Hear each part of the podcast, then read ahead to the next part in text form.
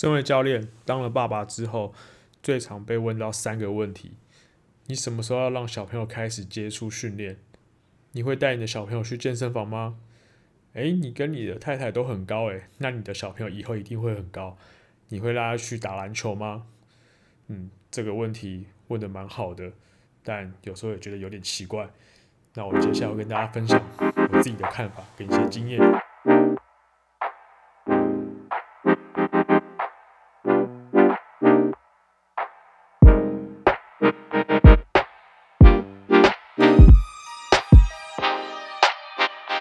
欢迎回到 Carry Out Carry 凯瑞教练的 Podcast，我是 Carry。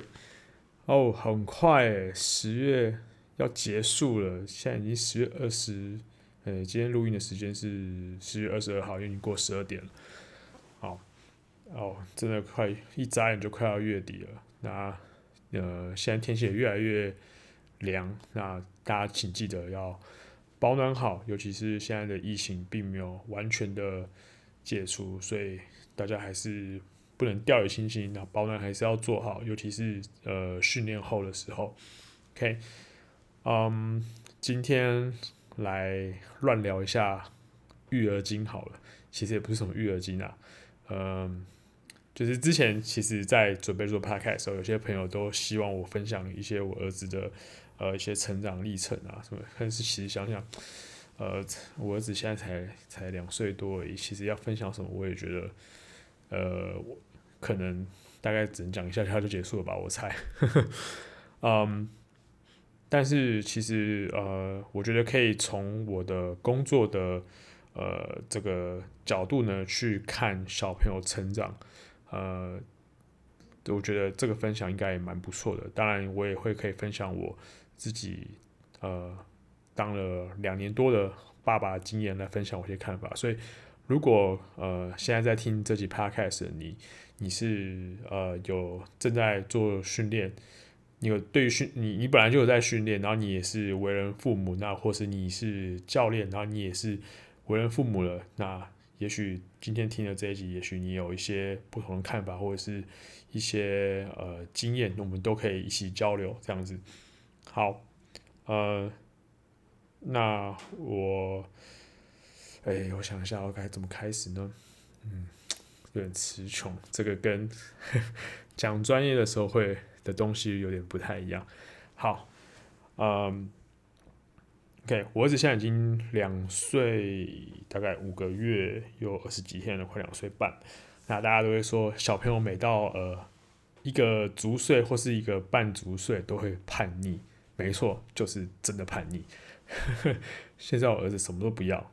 对，他只想要看火车，只想要看普悠玛，他只想要朝着我打开电视，他想要看火车，他是要看真的火车在跑。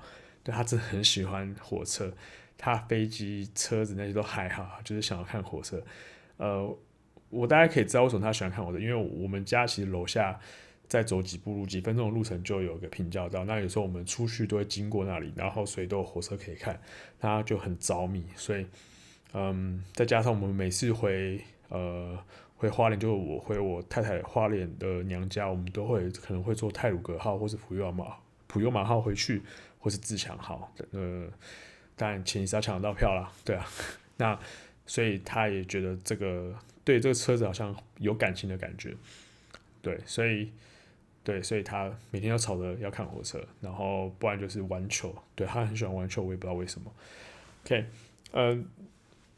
关于刚刚我开头讲那几个问题，其实，嗯，真的是蛮多人会问我的。然后，呃，当然有些类似的问题啊，对啊，但我只是稍微总结一下这三个，呃，所以其实这个要回答起来真的有点难度，也不是说有点难度啊，其实你我没有办法很很完整的。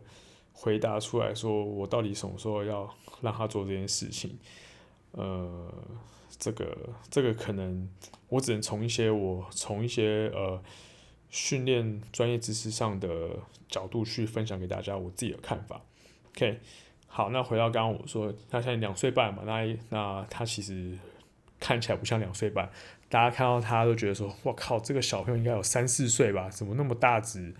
对啊，这这蛮奇怪。我儿子现在大概有十七公斤吧，那身高我我是没有带他去量，应该有一百一百公分，一百一左右吧，我猜。对啊，当然我知道可能有些人也是可能比我儿子更大，有可能。那他出生的时候就三点七公斤，就算是以现在这个时代来讲，我觉得算巨婴啦。那我以前小时候，我听我妈妈说，我以前在四千多还快五千吧，也是巨婴。然后，呃，我太太也是也是巨婴，所以当然生出来就是巨婴。OK，嗯，那就是他长得就会比较快。那营养让我们也有去照顾到，嗯。那他的成长历程其实其实也没什么特别啊，就是跟一般小朋友一样嘛，对啊，只是就是真的是每到一个足岁就开始叛逆，真的是，唉，嗯，但是呃，大家都说我儿子很可爱，对啊，真的很可爱啊，然后也比较像我，那外观比较像我，然后但是我蛮感谢是眼睛像我老婆，因为我老婆眼睛很漂亮。完了，他听到这段要飞天了，好，他应该。他好像没有听我的特我的 podcast，哎，不重要。嗯，那随着他慢慢长大，那他在的成长过程中，我也有去观察到他的一些身体的动作的演进。那其实我在之前 YouTube 影片在讲 Get Up 这个动作的时候，我就有稍微聊到，就是呃小朋友他们在从趴着。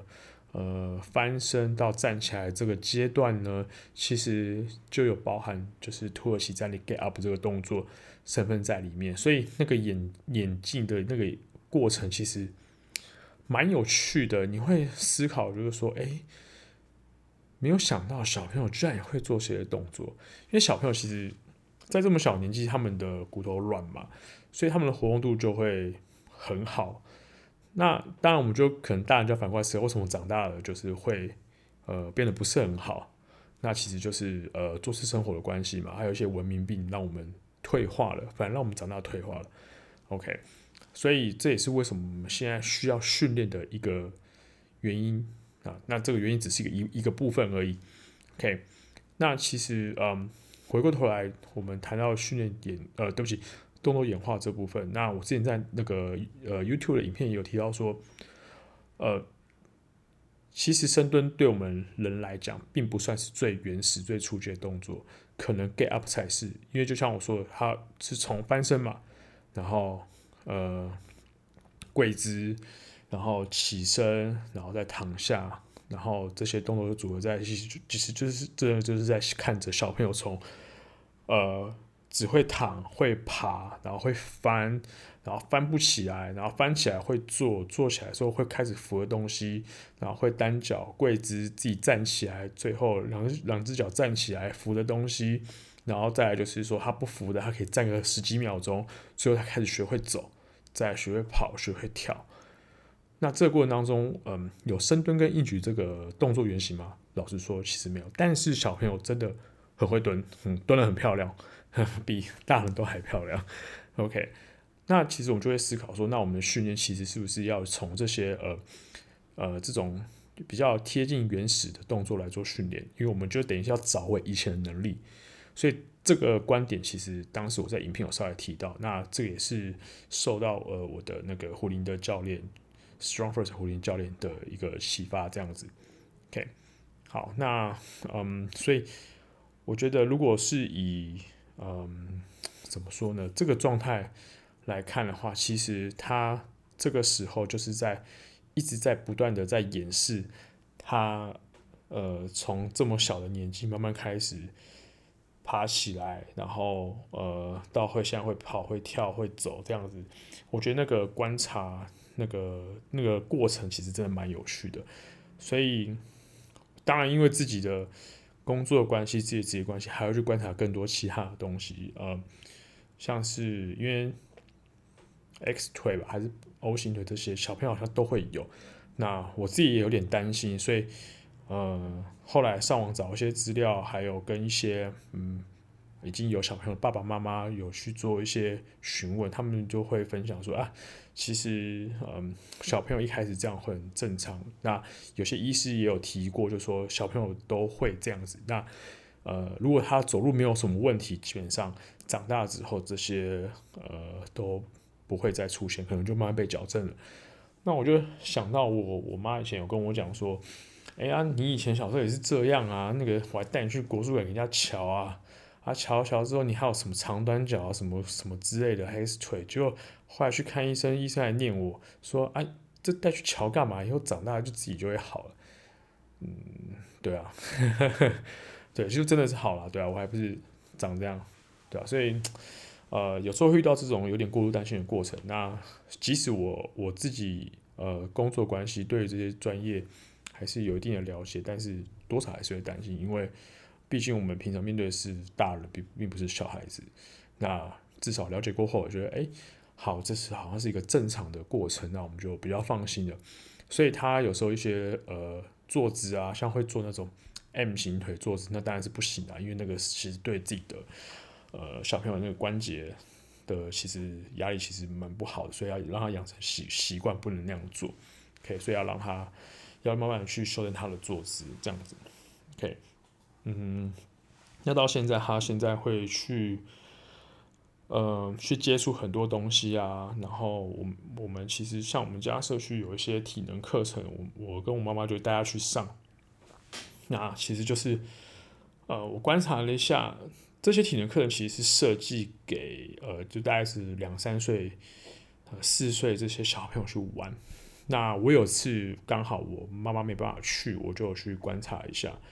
那我觉得还蛮有趣的，因为呃，其实那个虽然说是体能课，其实就是玩嘛。因为对这些小朋友来讲，就是就是玩。对，那在场里面他年纪最小，才两岁、两岁、两岁半，其他人都在三四岁了，对，都是他的就是哥哥姐姐了这样子。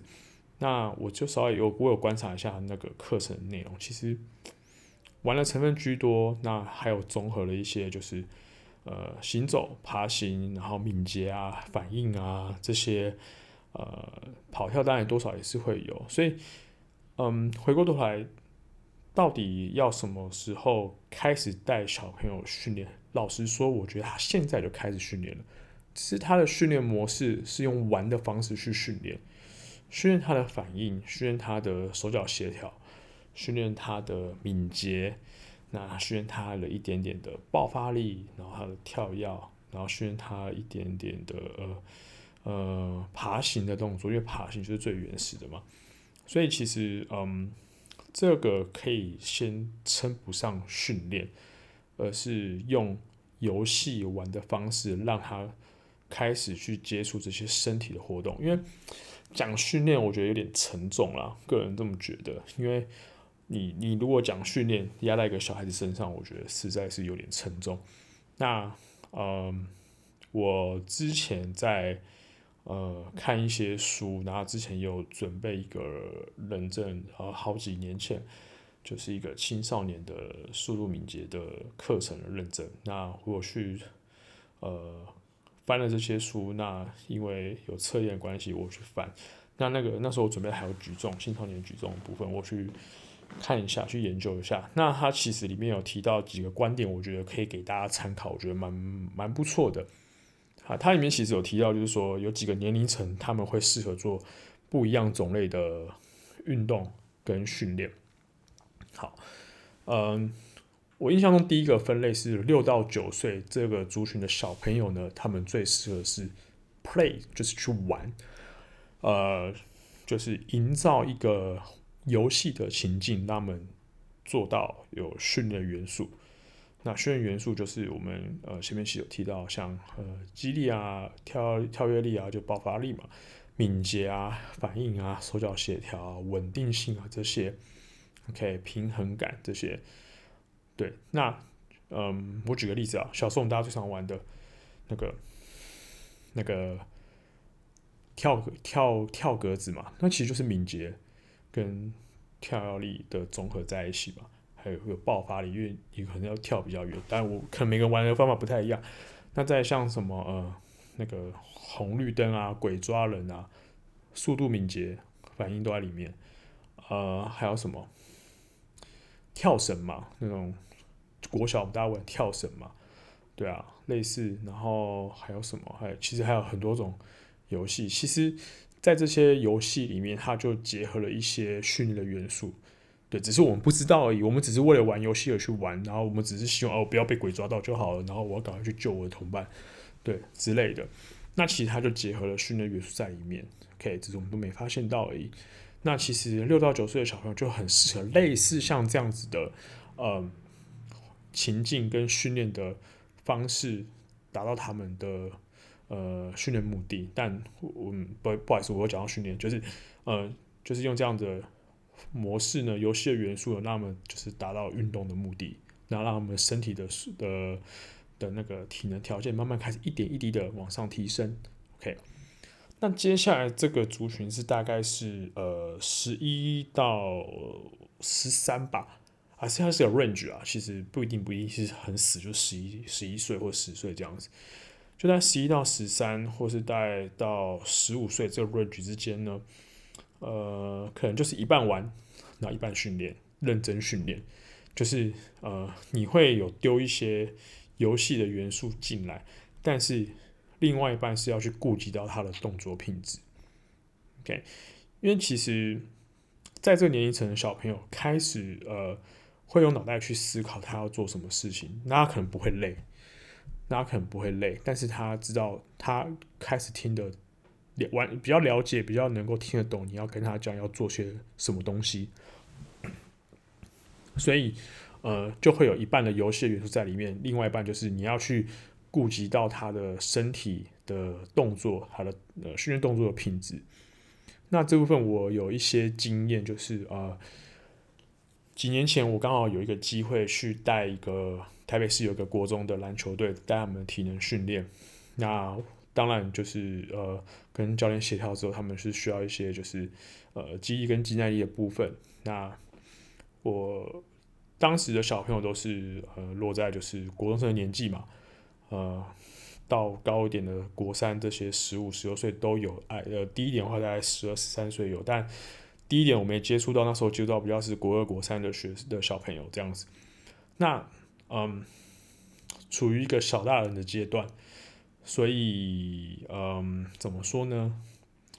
就会比较去看他们的动作的品质的要求，因为他们其实是呃篮球队的。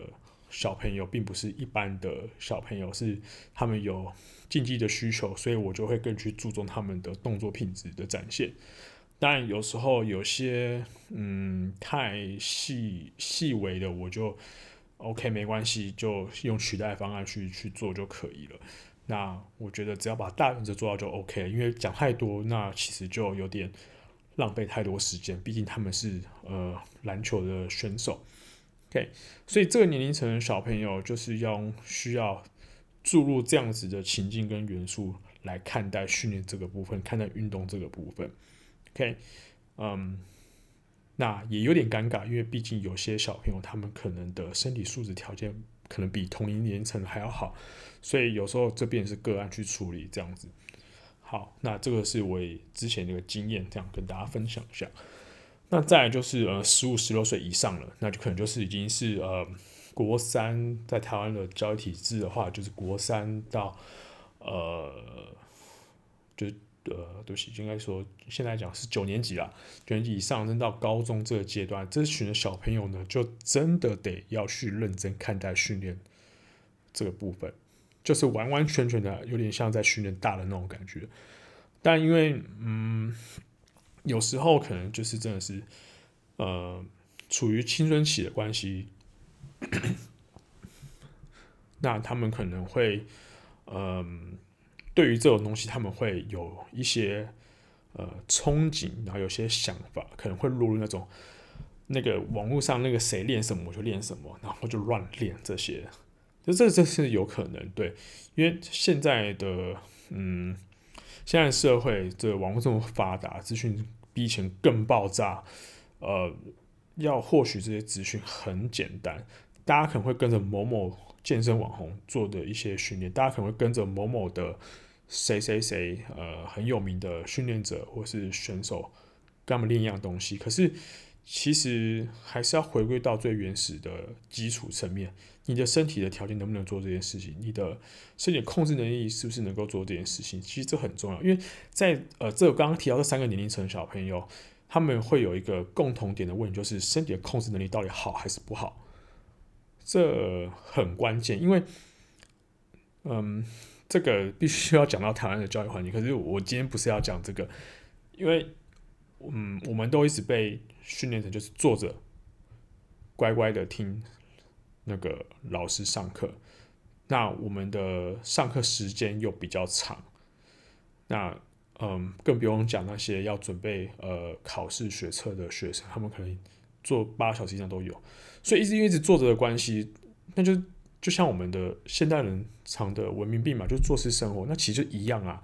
你坐这么久，那你的身体的活动度跟柔软度一定会下降，然后体育课又这么的少，那所以你更不用讲身体的那个那个能力、肌力啊、爆发力、跳跃力这些敏捷，这不用讲，那一定是并不是很好的状态。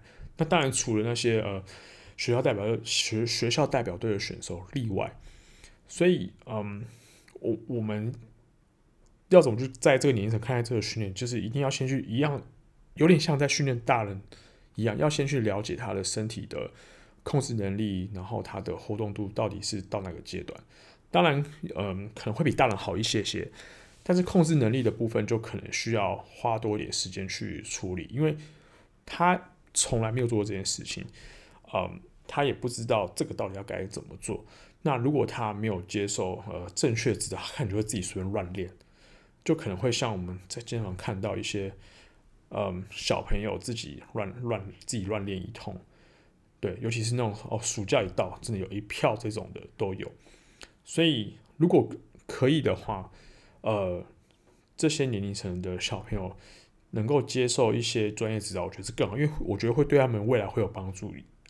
让他们知道说，就是这些呃基础的记忆训练啊、重量训练啊，哪个名称都可以，对他们身体是有帮助的，对他们以后呃未来呃身体的素质达到是好的，不是说哦，我今天就是我只是想要干嘛干嘛，我是要增加肌肉量，我想要减脂，我觉得我好胖哦，然后我我觉得我要跟那个谁谁谁往那个那个健身网红一样一样壮，那我就来记录这个训练。那这就只是为了一个特定的，呃，有点虚荣的目的去接触这个这个东西，那不是长期的去看待这些。那我觉得这是呃有点可惜。好，那在下一个阶段呢，其实就是呃十七、十八岁以上的青少年，真的到呃二十出头这些青少年，当然他们训练就是走正规的。那嗯，尤其是本身如果是学校代表队的选手的话，那当然就会。呃，更专业，所以呃，当然就会完全截然不同，就开始跟正规训练画上等号这样子。那嗯，可能有些人的目标不同，他可能是呃，学校代表队选手的话，可能是篮球、排球、棒球、足球这些，那他们当然就相对应的训练。那呃，基础基基地训练当然是少不了，那这部分就没有什么问题。所以呃，分这几个年龄层，他们的训练的情境跟元素就会有些不同。那我们不太可能就一开始就给他真的是是哦，土法炼钢啊，然后要非常的那种嗯 hardcore 的训练，嗯，但是不可能啦。OK，所以呃，回到第一个，刚刚我开头的第一个问题就是我我什么时候会让小朋友开始接触训练？老师说，现在就早就在接触了，只是说我们的训练的呃元素跟内容还有一些情境是不同的，我们是以游戏为主这样子。OK，那这种东西就是自然而然的让他去玩，去去去发生，所以不用太不用太刻意，诶，应该说根本不用那么刻意啦。对，这种这年龄层的小朋友是玩嘛。OK，好，那呃，第二个问题就是最常被问到的，诶，那你以后会不会带他去健身房训练啊？诶，这个问题哈，这个问题其实呃，就像我前面说，蛮常被问到，因为我自己的职业关系。嗯，基本上健身房这个环境啊，并不是说真的是每个人都可以进去。当然，看健身房规定是怎么样。那我们自己规定是就是就是儿童不能进来，对，所以那法定指的儿童呢，其实就是差不多就是十岁以下。那十一、十二岁以上呢，当然就是一定要监护人在场，或是才能够进来之类。呃，我印象中是规定是这样了，不过应该也很少这个年龄层的小朋友会被带进来。那当然我们是会有去说明这个规定。OK，嗯，那当然我们也有就是之前有遇过，就是像那种呃。国中生啊来加入，那当然他们必须也要有监护人陪同，跟就是呃，应该说在加入的手续的时候有要有监护人陪同。对，那当然如果他是跟爸爸妈妈一起来运动是最好，就是监护人都看着。OK，那嗯，高中生当然也有啦，一定都会有，大学生更不用讲，对，都都有。OK，所以什么时候带他来呢？当然现阶段不可能嘛。我现在我家就是他的健身房，那边乱乱跑，对不对？楼下篮球场那边乱跑，其实就是他都是他的健身房，只是不是像那个那个那个呃，一般我们看到健身房那样子。当然，有时候有些人问的问题，可能就只是啊，可以大家来看看啊，走走。但是老实说，我觉得蛮危险的啦。顶真要大家来，当然是要放在推车上或者抱着啊，不要让他乱跑，因为毕竟蛮危险的。OK，那嗯。反呃，其实我们健身房的话，超好心，因为有个教室是很大空地。呃，如果说让我儿子在那边跑也是可以啊，但是我还是觉得有点有点危险，顶多只是在那边走下来就赶快离开了，但不可能是大家待在那边。OK，毕竟那个是一个嗯、公共空间，所以还是有一定的风险在。所以如果你自己已经有小朋友了，那你想待在健身房？嗯，建议是当然是不要了，对，安全起见。但我这个只是，嗯，刚好有几个朋友跟我提到，那我就分享给大家。当然我知道有些人不会这样做，OK，因为其实大家都知道这个蛮危险的。当然，如果说他以后想要继续训练，我大概也是，嗯嗯，想一下什么时候进健身房。当然，国高中以上再拉进来吧，对啊，大家。对于这种东西有一定的认知的时候，再大家进来进来学习一下怎么做正确训练，对他以后是有帮助的。OK，呵，第三个，刚刚我们提到第三个问题，那个也是最常被问到的。嗯，那个只要每次大家就看到我，或是我跟我太太如果在一起的话，就是有些邻居啊，或是一些呃朋友啊，说：“哎，你们都很高哎，那你？”那宽个以后一定会很高嘛？那就是当然就是大家说，哎，身高高了就是可以去打篮球啊。那我有同事来跟我开玩笑说，哎，以后你就可以去看 NBA 之类的，你儿子会长很高。所以我想说啊，希望能这样就好了。当然这开玩笑啊，只是说，嗯，关于这个部分，当然就会呃延伸出一个讨论的话题，就是呃，就所谓的过过早的专项化。是不是对小朋友有帮助？对他未来有没有帮助，或是没有帮助，甚至可能害了小朋友的发展？嗯，这个问题我之前好像有听一些呃知名的教练他们有提过，哎，好像是好像是怪兽，也是怪兽老师吧？对啊，这是那个怪兽基地训练的何老师，他好像有提到，但是我有点忘记他讲了些什么，但我记得他有提到这个论点。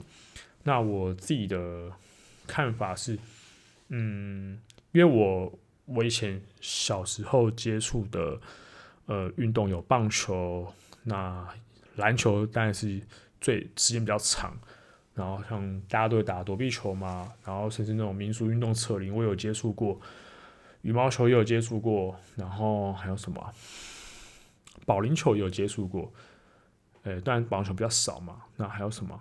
嗯。桌球也有接触过，对，那我是觉得，嗯，在以前那个环境，当然什么都会去碰到。那因为嗯被电视影响嘛，灌篮高手啊、NBA 啊影响，当然就会想去接触篮球。但以前我其实我最想玩就是棒球，但就是被自己的堂哥他们影响。那后来到现哎，棒球好像没有那么好玩，然后呃，感觉好像不是那么帅，然后就。就转往篮球了，OK，那就小时候一直很爱打篮球，从国小的时候也很爱打，然后国中、高中，然后到大学，到大学又打学校代表队这样子。那一直到现在，偶偶尔打几次。嗯，如果我自己的印象，其实以前是真的有点过度转向化，因为以前真的是觉得篮球其他运动我都不想碰，体育课也是，体育课只要看到其他运动，总觉得啊好无聊。然后体育老师就念我说：“啊，你就只会打篮球，还不会玩别的运动吗？”对。那嗯，但这个这种话对我们当时的这种年龄层的小的小朋友来讲，根本听不太进去啊，对啊，那种我们都知道，那个年龄层的小朋友就是会很有自己的想法。OK，那这个这样到底好不好？其实，嗯，我觉得，其实如果单就运动来看，当然是不太好。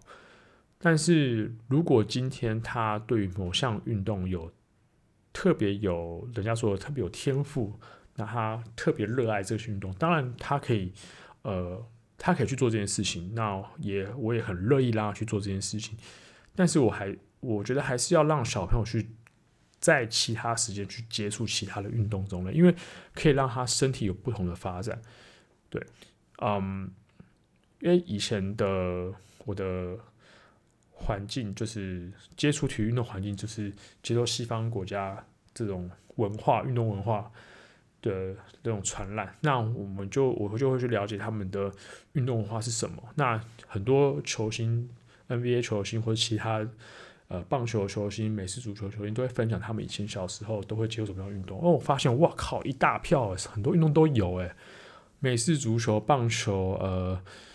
呃，改呃那个什么足球、篮球不用讲了，然后其他有时候好像有些还会接触呃田径，然后还有什么？好像举重也有吧？好像我觉得好像也有。那他们因为接触这么多，他们会最后会有一个自己最最擅长的。那举个最显著的例子，好像那个 LeBron James，他高中的时候是美式足球跟篮球的双栖。虽然他其实他说他其他运动也有玩，但是他高中的时候是这两个运动的双系，所以他要转美式足球也可以，他要转篮球也可以。那他以他的身材，大家都知道说他两个当然都可以。那他最后选择篮球，OK，因为也许他在这个地方特别有天赋。OK，足球可能也有，对不起，美式足球也有，可能就没有像篮球那么高。但是也是因为他接触了美式足球的关系，所以让他在篮球场上的表现能够就是异于常人，就像会跑的坦克。对，会会冲刺的坦克，对，大家以前都这样称呼他。那另外一项也是美式足球跟那个那个篮球的双栖，像那个 Allen Iverson 这个传奇的球员，他可以拿美式足球来做篮球的运球动作，这够神了吧？那他以前就是担任就是跑，我记得是跑锋啊，那速度也是神快。对，那所以嗯，从这些例子我们就可以知道说。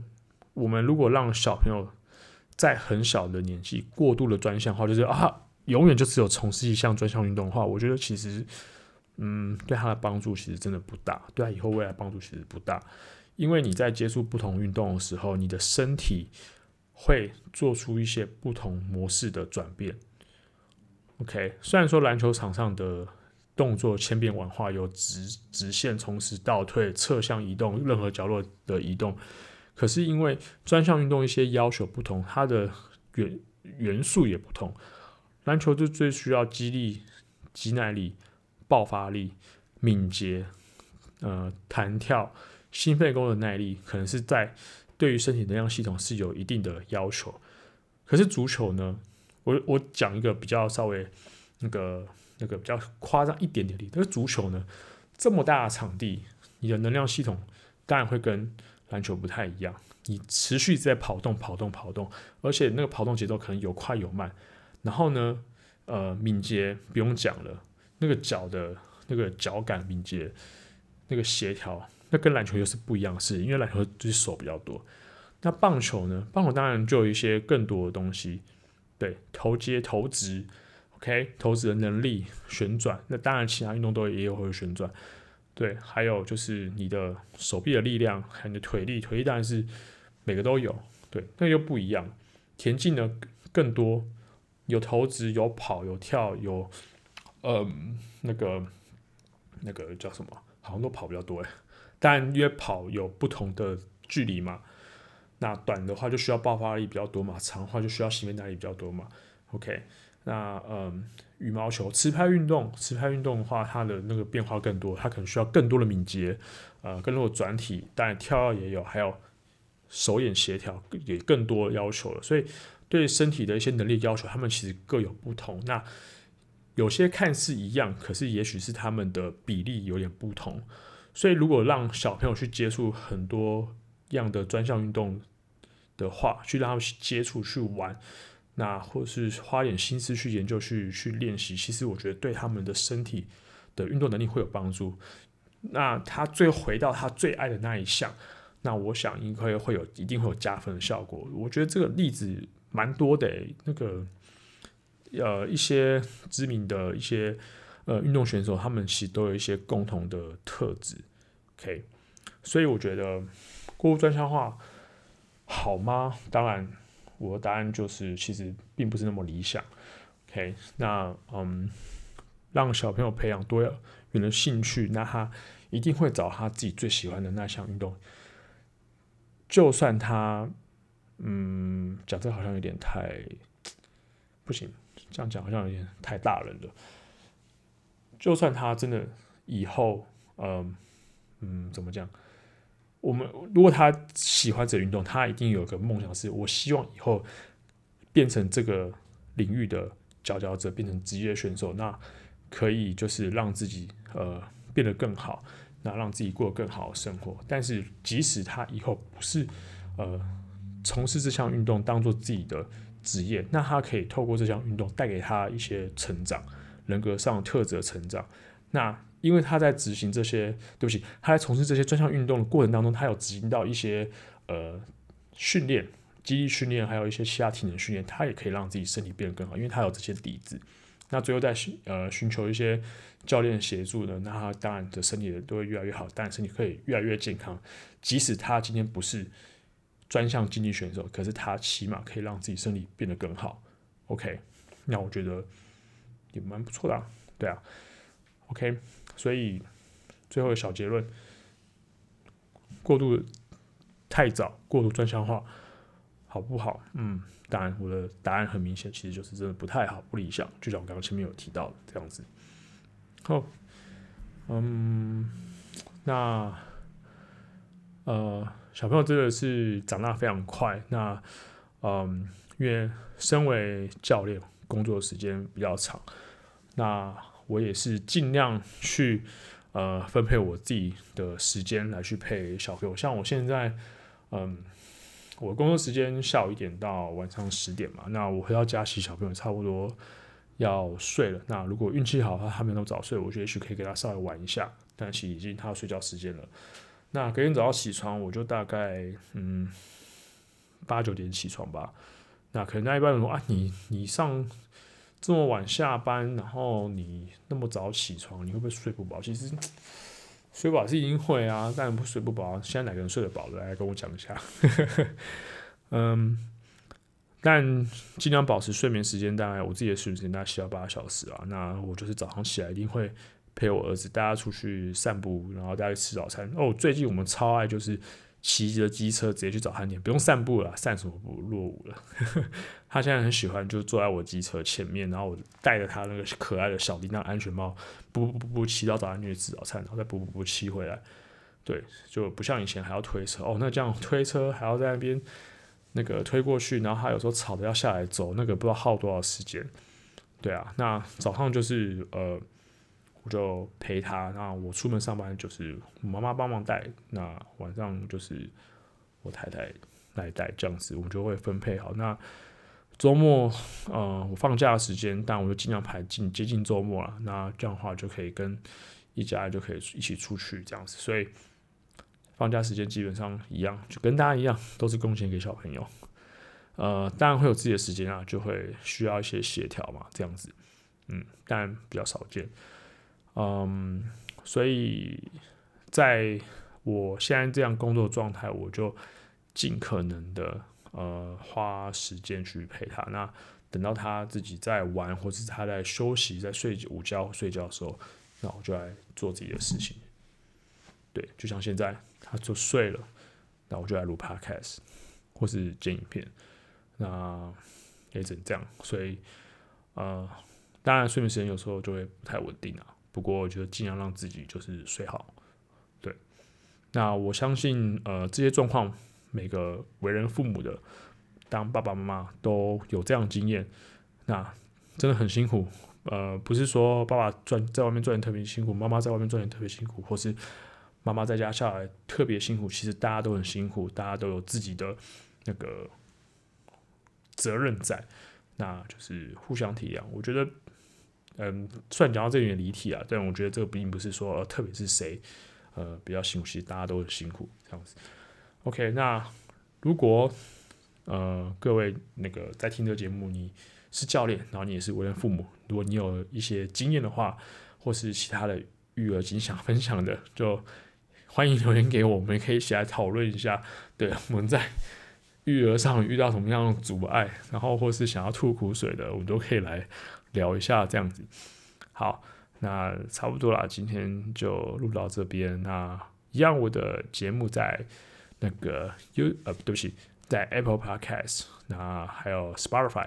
KKBOX、SoundOn 都会搜寻得到，然后别忘记订阅我的节目。那在 Apple Podcast 别忘记大家请留五颗星给我，然后并且留言告诉我你对于我的节目有什么样的想法，或是你有什么想要听的，都可以留言给我。那如果你呃已经有留言过了，那你可以到 IG 上面留言给我或私讯给我，那可以跟我说说看你对我们节目什么的想法，或是你有想听什么东西都 OK。好，那一样，YouTube 也有一些备份。那 影片，呃，影片就有时间就放啊，有时间就剪了。因为最近真的比较忙，那剪影片比较费工一点点。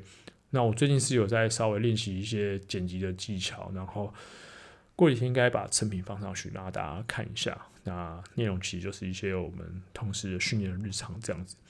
那嗯。这段时间的训练其实有点点辛苦，因为上集有提到我手肘有一点伤势的关系，那最近的训练会有点不会按表操课，不会按照我自己的原本的计划操课，我所以，嗯，我最近在呃列出一些我目前可以做的训练，然后拿来做，所以呃那个训练的影片那些记录我当然就没有做了，对啊，OK，好，那就先这样喽，那我们下次见啦，拜啦。